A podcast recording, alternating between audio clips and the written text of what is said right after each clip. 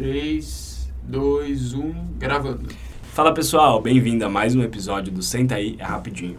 Hoje a gente vai falar sobre os hábitos positivos e negativos dos profissionais imobiliários. Quais são os seus hábitos diários? Fazer academia, praticar algum esporte, ler todos os dias são coisas positivas para sua vida, não acha? E de certa forma, são coisas que, de início, foram difíceis de começar.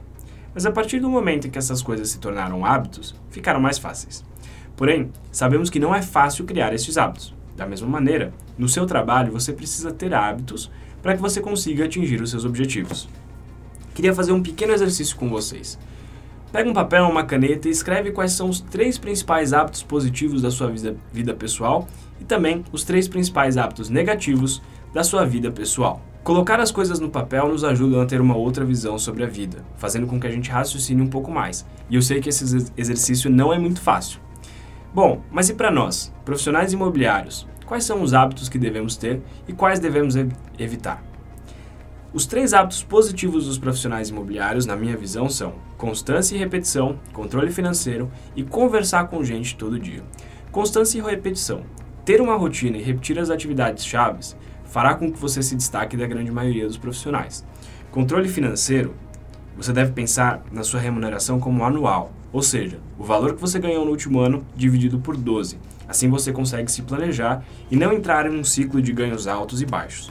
O controle financeiro ajuda o corretor de imóveis a aumentar seu patrimônio e manter a tranquilidade, mesmo com uma receita não recorrente. E conversar com gente o dia todo, todos os dias.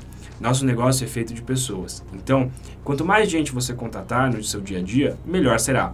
Crie o hábito de falar com o máximo de pessoas possíveis todos os dias, sendo, lembra sendo lembrado e se tornando uma referência para seus clientes, amigos e parentes. Se você conseguir se programar para realizar esses três aspectos, tornando-os algo automático em sua vida, com certeza você vai melhorar seus resultados. Se você se programar para realizar esses três aspectos, tornando-os automático em sua vida, com certeza você irá melhorar seus resultados. Mas e quais podem ser os hábitos negativos de um profissional imobiliário? Hábitos ruins ou negativos são aqueles que nos influenciam de forma negativa, fazendo com que você perca algo de valioso na sua vida, seja sua saúde ou seus resultados financeiros. Então, se você está começando no mercado imobiliário ou se você já tem anos de experiência, esses três hábitos negativos podem ser fatais para sua carreira. 1. Um, a procrastinação. Por termos a liberdade de controlar nossos esforços e horários, podemos acabar deixando algumas coisas para depois. Isso pode acabar com seus resultados.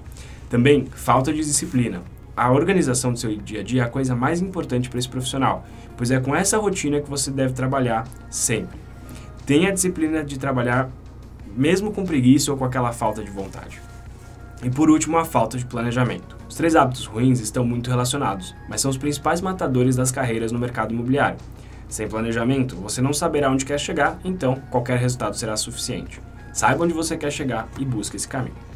Quando temos consciência desses hábitos, fica mais fácil decidir quais você irá criar e quais você irá evitar, sempre buscando alcançar seu objetivo em todos os aspectos da sua vida, seja ela pessoal ou profissional. Eu queria aproveitar e deixar três dicas de leitura para você que busca melhorar e entender um pouco mais sobre hábitos positivos e como eles podem ajudar você no seu dia a dia. Os livros são Os Sete Hábitos das Pessoas Altamente Eficazes, O Poder do Hábito e A Arte de Fazer Acontecer. Valeu, pessoal, e até o próximo.